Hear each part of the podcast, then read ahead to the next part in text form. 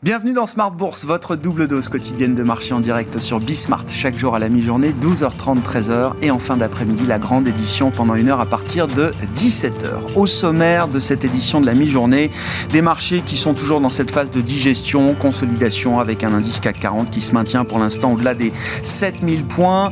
Parmi les faits marquants de l'actualité, le défaut acté officiellement pour deux promoteurs immobiliers chinois, Evergrande et Kaisa un défaut qui a été euh, signalé notamment par l'agence de notation Fitch, après que Evergrande, euh, en l'occurrence, n'a pas payé les intérêts sur une obligation en, dollars. Défaut également du côté de l'autre promoteur, Kaisa, qui n'a pas repayé une, obligation qui était euh, arrivée à échéance. à noter quand même le discours du gouverneur de la Banque centrale chinoise sur cette situation, hein, qui considère que c'est un événement de marché qui sera traité comme tel, confirmant ainsi l'idée qu'il n'y aurait pas de sauvetage public général pour les acteurs immobiliers chinois en défaut euh, aujourd'hui. Euh, du côté des entreprises françaises, on notera que Vivendi accélère son plan de marche pour la prise de contrôle de Lagardère avec euh, une opération qui va lui permettre de racheter les parts du fonds Amber Capital et de monter à 45% du capital de Lagardère. L'opération était prévue pour être conclue au 15 décembre 2022, donc le calendrier est avancé de ce point de vue-là et Vivendi qui lancera bien sûr une OPA au même prix d'ici février 2022 sur l'ensemble du groupe Lagardère. Voilà pour les événements de marché, les nouvelles de marché aujourd'hui. Vous aurez les infos clés résumées dans un instant avec Alix Nguyen. Et puis euh, nous parlerons de l'ambiance de marché en cette fin d'année avec les échéances de la semaine prochaine et euh, une semaine qui sera euh, cruciale pour finir 2021 et entamer 2022 avec une série de réunions de banques centrales, à commencer par celle de la Réserve fédérale américaine et de la Banque centrale européenne dans une semaine.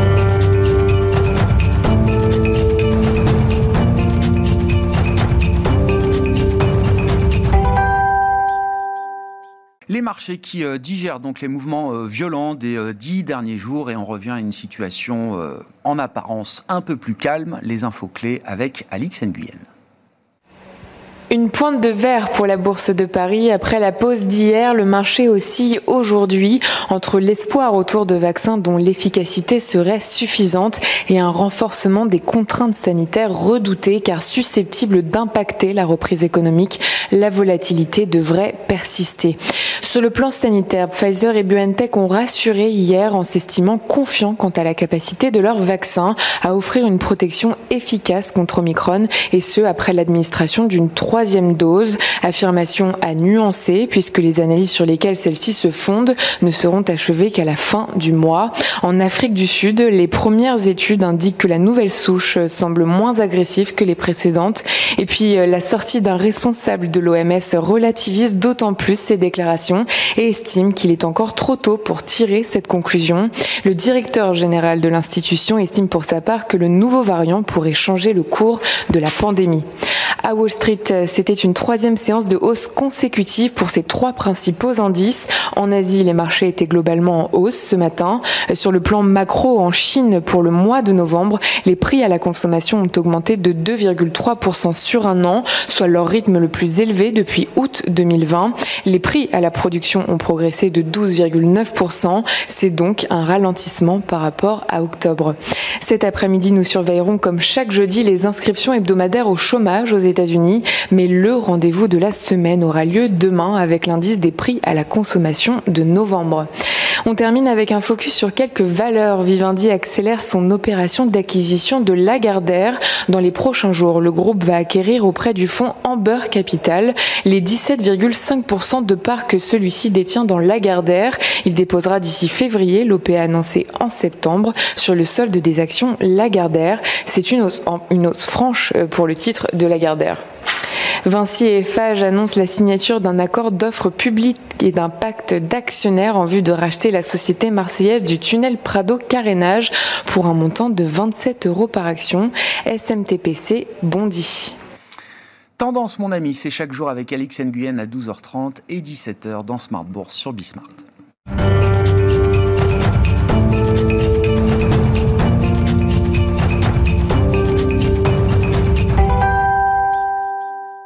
Et c'est Frédéric Ducrozet qui nous rejoint à distance en visio depuis Genève pour entamer cette émission, stratégiste global macro chez Pictet Wealth Management. Bonjour et bienvenue Frédéric. Merci beaucoup d'être euh, avec nous. Si euh, besoin était, des sources au sein de la BCE citées aujourd'hui par l'agence Reuters nous rappellent que la Banque Centrale Européenne se réunit la semaine prochaine, jeudi prochain, euh, Frédéric.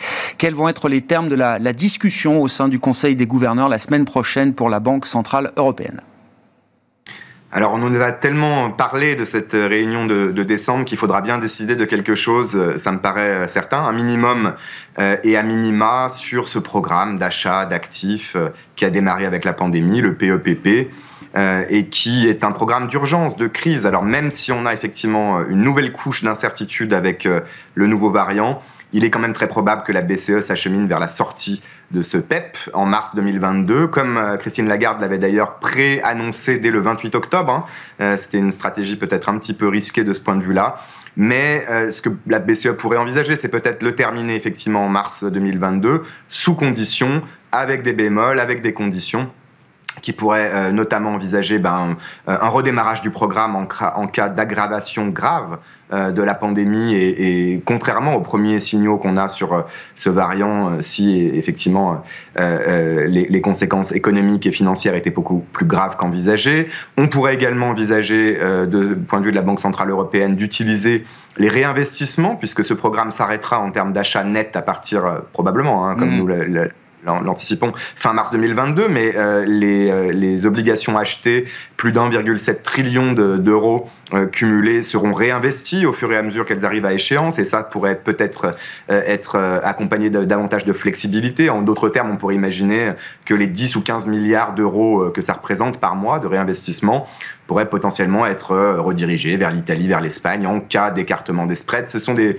petites mesures, j'allais dire, entre guillemets, ou un peu plus cosmétiques qui pourraient être annoncées. En revanche, il est très probable, comme d'ailleurs dans le cas euh, d'autres banques centrales dans les semaines qui viennent, que d'autres décisions soient repoussées au, début de l'année prochaine, en l'occurrence pour la réunion de février, puisqu'il n'y en a pas en janvier pour la BCE, et notamment sur cette euh, euh, question des achats d'actifs classiques, l'APP, 20 milliards par mois, qui pourrait malgré tout toujours être augmenté en 2022. Cette décision-là me paraît moins certaine. En tout cas, on pourrait s'acheminer avec des signaux un peu plus euh, pour le moment flou, vers une décision euh, euh, en mars-avril 2022.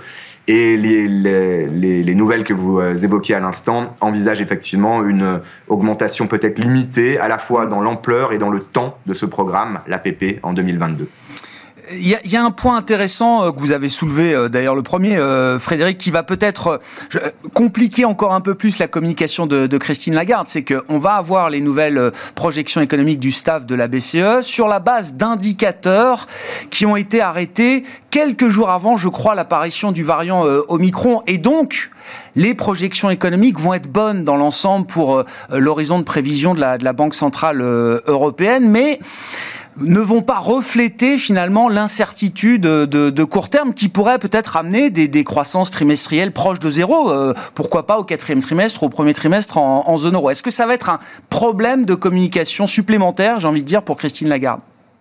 C'est toujours un petit peu compliqué, effectivement, en temps de crise, en temps d'incertitude, quand on a euh, des événements qui peuvent euh, euh, basculer d'un côté ou de l'autre de la balance des risques comme aujourd'hui, de communiquer sur un, état des projections macroéconomiques qui pourrait être déjà obsolète en réalité, effectivement. le pétrole était au plus haut, l'euro s'était davantage affaibli contre un, panier de devises et les anticipations et les prévisions d'inflation de, de la BCE vont être révisées très fortement en hausse. Je pense d'ailleurs de euh, la façon la plus forte depuis que ces prévisions existent, en tout cas pour 2022. Et en même temps, vous allez avoir une importance accrue apportée aux prévisions de moyen terme 2023, 2024 même, pour la première fois on aura ces chiffres-là, qui je pense seront toujours sous la cible des 2% d'inflation. Donc oui, cet équilibre, cet exercice de communication est toujours un petit peu délicat. Mais en l'occurrence, euh, l'inflation est déjà très élevée davantage de signaux suggèrent qu'elle va rester très élevée en 2022, même si on aura beaucoup de volatilité. Donc la BCE devait de toute façon composer avec euh, des projections de croissance et d'inflation moins favorables euh, dans les, années à venir et allait de toute façon quelque part entamer ses premiers pas vers une forme de normalisation de la politique monétaire. Pour moi, c'est vraiment une question de calendrier. On peut attendre sur certains points. Les TLTRO également, hein, les opérations de refinancement des banques, euh, seront probablement euh, réajustées l'année prochaine et pas la semaine prochaine. Euh, et puis, dans le même temps, se dire qu'effectivement, on peut espérer que la crise, le gros de la crise soit derrière nous et donc commencer à faire ces petits pas vers la sortie. Est-ce que l'euro-dollar pourrait être une des grandes variables clés de marché en 2022, euh, Frédéric? Je rappelle, hein, en début d'année 2021, tout le monde voyait le dollar s'affaiblir il n'a eu de cesse de se renforcer et même un mouvement qui s'est accéléré euh, depuis, euh, depuis l'automne, Frédéric. Et évidemment, du coup, le sentiment change et beaucoup estiment que le dollar va continuer de progresser peut-être à travers l'année 2022. Qu'est-ce qui va déterminer pour vous la course de la parité? Euro-dollar dans les, prochains mois et les prochains trimestres, Frédéric c'est pas la première fois qu'effectivement le consensus euh, se trompe dans les grandes largeurs sur le dollar. C'est vraiment pour moi une des variables les plus difficiles à prévoir parce que vous avez les aspects fondamentaux, le différentiel de croissance, d'inflation. On s'est tous trompés sur l'inflation, les banques centrales également. Mais quelque part, le différentiel ne devrait plus être, je pense, aussi pénalisant pour l'euro dans les trimestres à venir. Euh, vous avez effectivement une Fed qui euh, bouge la première, qui normalise sa politique monétaire, qui va probablement accélérer déjà euh, sa réduction des achats d'actifs et pourquoi pas avancer ses hausses de taux, mais c'est dans les prix. Il y a un potentiel très limité pour pousser le dollar à la hausse sur ces aspects plus fondamentaux, je pense, aujourd'hui, quand le marché price déjà euh, peu ou prou trois hausses de taux euh, en 2022. Côté Europe, peut-être qu'on peut avoir en revanche des meilleures nouvelles et une reprise qui pousse peut-être l'euro à la hausse pour des bonnes raisons. Et puis il y a des aspects plus techniques qui, pour le moment, continuent, je pense, de maintenir euh, le dollar quand même euh, sous pression haussière aussi, c'est les effets de fin d'année notamment, euh, et pour la faire courte, une demande très forte de collatéraux, d'actifs en dollars en fin d'année, notamment des Européens qui se retrouvent toujours avec cette montagne de cash à des taux négatifs, parfois très négatifs. Je prends toujours l'exemple des bons du Trésor allemand à trois mois qui vous rapportent moins 1%, et en nominal. Mmh. on est au plus bas sur les termes réels également. Donc y a, ça fait du sens de switcher une partie de cette exposition en, euros. Il faut passer par le marché pour la plupart euh, des investisseurs et ça peut pousser là aussi, pardon, en dollars, le dollar à la hausse techniquement dans les jours qui viennent. Mais oui, nous aussi, nous en faisons partie pour l'année prochaine.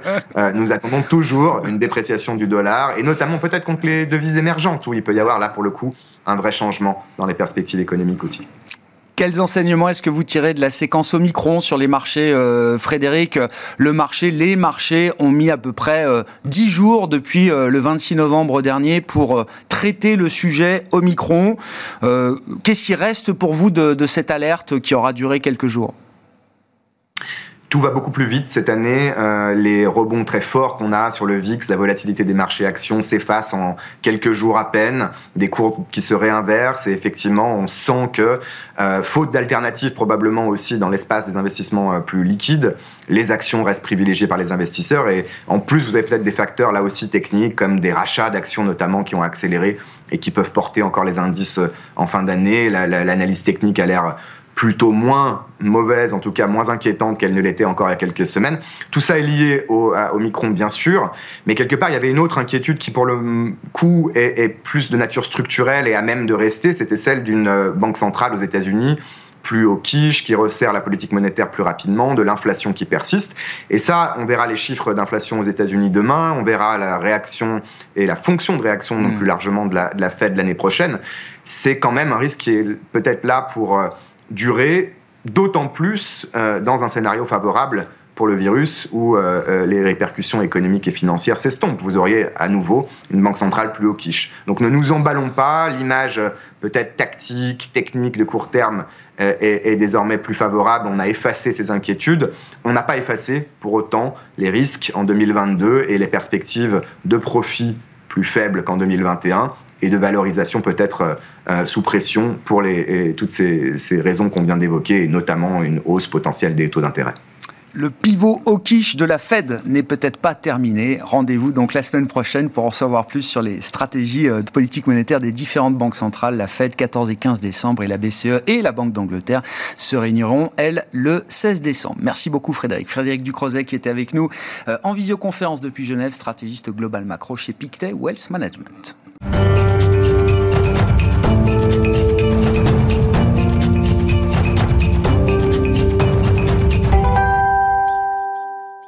On poursuit cette discussion de marché avec Jean-Jacques Oana qui est à mes côtés en plateau. Bonjour et bienvenue euh, Jean-Jacques. Bonjour Grégoire. Ravi de vous retrouver. Vous êtes consultant indépendant aujourd'hui et membre du board de la fintech AI for Alpha, donc qui exploite les capacités de l'intelligence artificielle au service des marchés, au service de la finance, on peut dire ça comme ça Oui, au euh, service de l'allocation d'actifs, des marchés financiers, de la construction de portefeuilles de manière plus générale. Vous avez toujours une approche très mathématique des marchés. Vous êtes ingénieur de formation, euh, Jean-Jacques, et j'aime bien cette approche mathématique. Justement, quand on a cette lecture-là, avec l'outil d'intelligence artificielle que, dont vous disposez euh, aujourd'hui, bah, même question qu'à Frédéric, qu'est-ce que vous retenez de la, de la séquence Omicron Alors, quand on a le nez sur les marchés un peu au quotidien, ça a été quand même une séquence très violente. Hein. Euh, C'est-à-dire que la volatilité, on l'a vu partout, sur toutes les classes d'actifs, et puis violent à la baisse, mais violent à la hausse euh, également depuis le début de la semaine.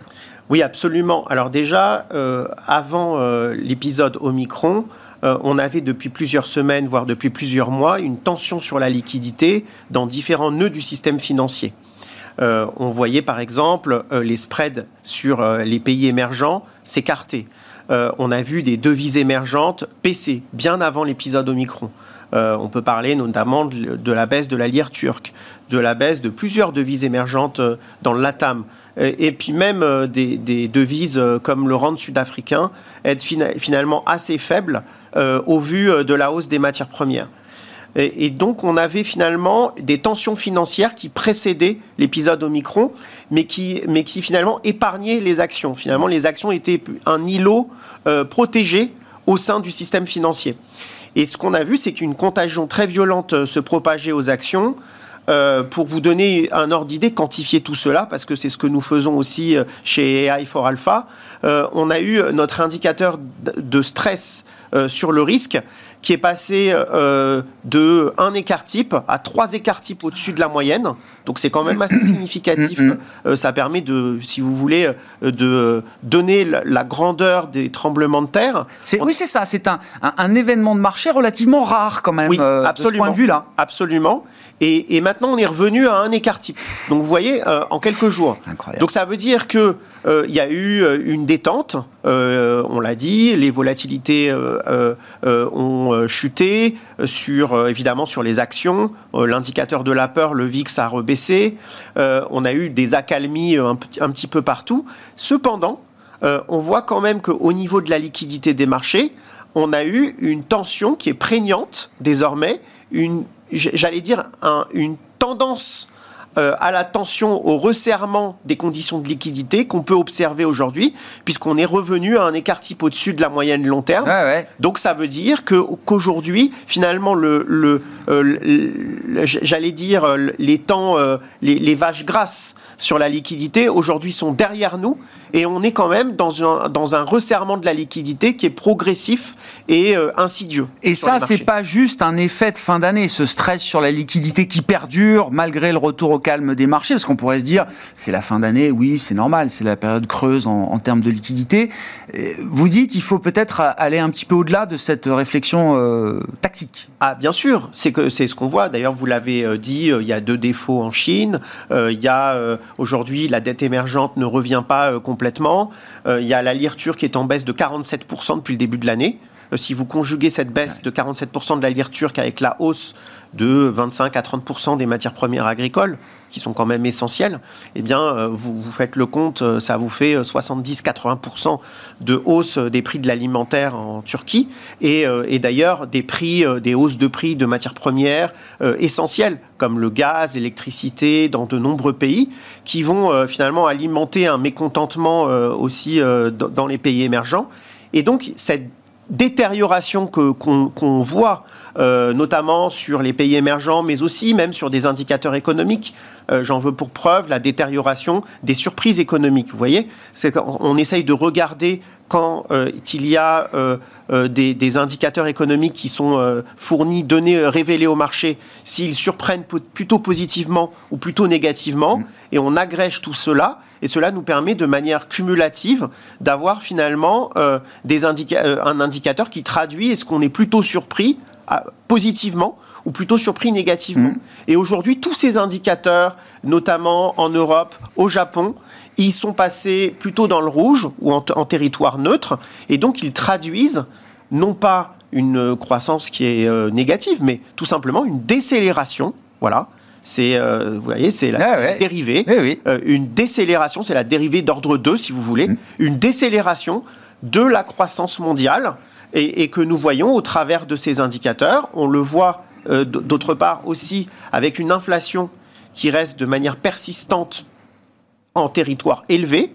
Et là encore, c'est un changement de paradigme par rapport aux dix dernières années, parce que euh, les dix dernières années, quand on avait une baisse de croissance, on avait euh, de, de manière concomitante une baisse des perspectives d'inflation Ouais. et une baisse de l'inflation. euh, Ouais. Et c'est pas ce qu'on constate aujourd'hui. Donc, euh, Je crois que l'inflation, c'est le seul domaine où les surprises économiques, là, pour le coup, sont, sont au maximum. hein. Exactement, exactement. Et d'ailleurs, et d'ailleurs, il y a encore un, un indice qui vient de sortir aujourd'hui, c'est le JOLT. Vous savez, Oui, c'est les ouvertures de postes aux États-Unis. Exactement, et qui sont euh, très élevés, euh, ce qui montre bien aujourd'hui que, que finalement la, la pression euh, aujourd'hui, euh, elle est euh, sur euh, l'offre d'emploi. Et, pas sur euh, la, demande. En réalité, on ne trouve pas suffisamment euh, de salariés pour les entreprises. On a vu également que les entreprises vont proposer, ont réservé pour 2022 une augmentation de 3,8% des, des hausses de salaire, euh, ce qui est le plus haut niveau depuis 2008. Alors c'est plus faible que l'inflation. Donc en fait, on voit qu'il y a quand même une baisse de pouvoir d'achat ouais. pour les salariés. Mais par contre, c'est quand même le plus haut niveau depuis 12 ans. Hmm. Euh, et, et donc là encore, on voit que finalement, cet aspect transitoire de l'inflation, il devient de moins en moins transitoire. Et qu'en fait, on a de plus en plus de doutes sur la pérennité de ces perspectives inflationnistes. Justement, si je me place du point de vue d'une banque centrale comme euh, la Fed, qui regarde euh, la liquidité dans les marchés, si justement on a une liquidité moins présente, des tensions sur la liquidité, un dollar qui monte, est-ce que le job n'a pas déjà été fait de ce point de vue-là? Est-ce que Jérôme Powell, ne serait-ce qu'en abandonnant le qualificatif transitoire qu'il associe à l'inflation, est-ce qu'il n'a pas déjà tué l'inflation là? Alors, c'est une question qui est très intéressante parce que j'avais dit euh, peut-être il y a un mois que euh, les, les hausses de taux seraient avancées. Et en fait, depuis, euh, il s'est passé finalement une accélération de la hausse du dollar. On est entre 7 et 10 depuis le début Ouais. de l'année. Et puis, on voit qu'il y a un, momentum favorable sur le dollar, avec même encore un momentum qui est encore plus fort sur les pays émergents. Tout cela ralentit la croissance mondiale. Ça raréfie le financement, ça euh, accroît euh, la dette euh, des pays qui se financent en dollars. Et, euh, et donc, euh, on peut dire que finalement, le marché d'échange a compensé par lui-même le laxisme monétaire de la Fed. Euh, ce, ce que vous voyez sur le dollar, c'est un resserrement. Ouais. Ça correspond, alors on pourrait euh, essayer de l'établir de manière Une, économétrique. deux hausses de taux? Oui, c'est clairement. Ouais. C'est, ce sont des hausses de taux. euh, C'est, euh, c'est l'équivalent de hausses de taux. Et puis, euh, ça a aussi euh, affaibli, j'allais dire de manière relative encore aujourd'hui, mais la position de certaines sociétés américaines qui sont qui exportent leurs bénéfices, qui, qui extraient des bénéfices depuis l'étranger, bah, pour tout simplement en raison de, de- de cette hausse du dollar, Mhm. parce que les bénéfices extraits sont moins forts, moins élevés, qu'il ne peut pas tout couvrir. Évidemment, vous n'allez pas couvrir vos bénéfices quand vous travaillez au Brésil ou en Turquie, c'est enfin, c'est trop élevé. Et donc aujourd'hui, finalement, on a eu un resserrement euh, monétaire par les- le, le- le marché des devises. Donc on, on- on imagine bien que la Réserve fédérale aujourd'hui est en retard. C'est euh, dans, son, euh, Ouais. dans son processus de normalisation monétaire. C'est dit même par les plus grands économistes keynésiens. Si vous voyez Larry Summers, aujourd'hui, il a dit qu'on en avait trop fait sur l'aspect Ouais. monétaire et l'aspect fiscal. Vous voyez Olivier Blanchard, il dit plus ou moins la même chose. Martin Wolf, euh, dans le FT, qui, euh, qui normalement est, est un journaliste extrêmement keynésien dit qu'on en a trop fait et qu'aujourd'hui le terme transitoire n'est plus celui qui convient pour l'inflation et que euh, finalement adopter euh, cette, cette idée de, euh, qui, qui paraît logique, c'est de dire en fait comme on a été finalement on a été sous l'objectif d'inflation, on peut se permettre d'être au-dessus de l'inflation. Lui dit ne corrigeons pas une erreur passée par une, erreur miroir. par une Eh erreur oui, c'est future, symétrique. Et donc, euh, et donc aujourd'hui, à mon sens, la Fed ne peut plus reculer devant la normalisation de sa balance, enfin, de, si vous voulez, Ouais, de son bilan. De son bilan. Euh, par contre, euh, en effet, les hausses de taux seront, à mon sens, différées par cette hausse du Ouais. dollar parce que le marché d'échange fait le travail de la Fed. Moi, j'y vois plutôt une, bonne nouvelle, euh, toute proportion gardée, parce que la, la, situation est compliquée, le travail d'un banquier central est compliqué, mais c'est plutôt pas mal que le marché euh, aide la Fed à faire le travail parce que le dollar, il peut s'ajuster euh, du jour au lendemain. Euh, quand on a euh, monté les taux, ça prend du temps avant de revenir dessus. Alors, vous savez quoi exactement Dans nos indicateurs d'intelligence artificielle, l'indicateur qui, qui finalement qui a été contrariant et qui nous a fait revenir sur les marchés à la faveur de la correction précédente, c'était la forte chute des devises émergentes. Et pourquoi? Parce que, alors, je, on peut essayer d'en tirer une interprétation, mais qui est uniquement la mienne. Donc, je serai assez prudent euh, sur l'interprétation que je peux en faire. Mais disons que l'idée, c'est que, en effet, quand vous avez une, baisse si forte des marchés émergents, en général, vous n'avez pas tellement de resserrement monétaire derrière.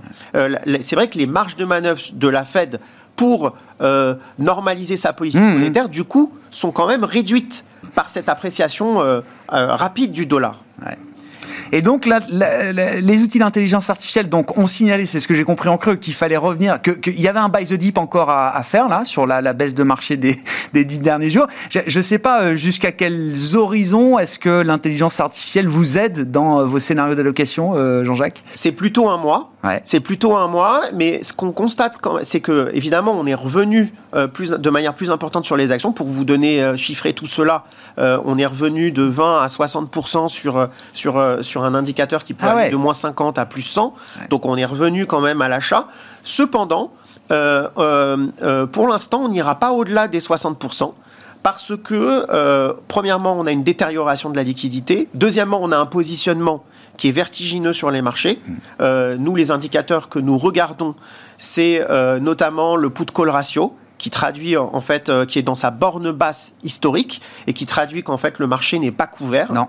Donc, on, ajoute des actions et, on se couvre de moins en moins. Absolument. Et donc la complé euh, ah, même après la séquence Omicron, vous dites la complaisance, elle n'a pas disparu. Ah, ben, ah bien non, absolument pas. Euh, en fait, si, vous, si vous voyez par exemple le Nasdaq, mm. on est à 1% des plus hauts et on fait une année à plus 30. et si vous regardez, par exemple, les, indicateurs de price to sales, euh, donc qui sont les meilleurs indicateurs, on, le pense, pour euh, identifier les bulles, parce que c'est les indicateurs qui sont le moins sujets à manipulation, puisque c'est les indicateurs les plus objectifs. On est euh, sur beaucoup de secteurs, sur des niveaux qui sont supérieurs à la bulle tech de 2000. Alors certes, il y a des taux réels à moins 1,20, donc cela justifie aussi des valorisations très élevées aussi, mais ces taux réels, ils ne peuvent que remonter mm. parce qu'on a des taux réels à moins 1,20 et une croissance à 3,4 et, et, donc aujourd'hui ces taux réels n'ont aucune, euh, euh, j'allais dire, ne sont pas euh, comparables en rien à la croissance réelle de l'économie. Ils sont beaucoup trop bas. Mm. Et en ce sens, même si la Fed, on l'a dit, ne, ne, remontera pas ses taux tout de suite, elle, elle ne peut pas faire autrement que commencer sa restriction de politique monétaire. Bon, ce sera la grande histoire de 2022, évidemment. On suivra ça avec attention et avec vous régulièrement dans l'émission. Merci beaucoup, Jean-Jacques. Merci d'avoir été avec nous euh, aujourd'hui en plateau. Jean-Jacques Oana, consultant indépendant et membre du board de la FinTech AI for Alpha, invité de Smart Bourse à la mi-journée. On se retrouve ce soir à 17h en direct sur Bismart.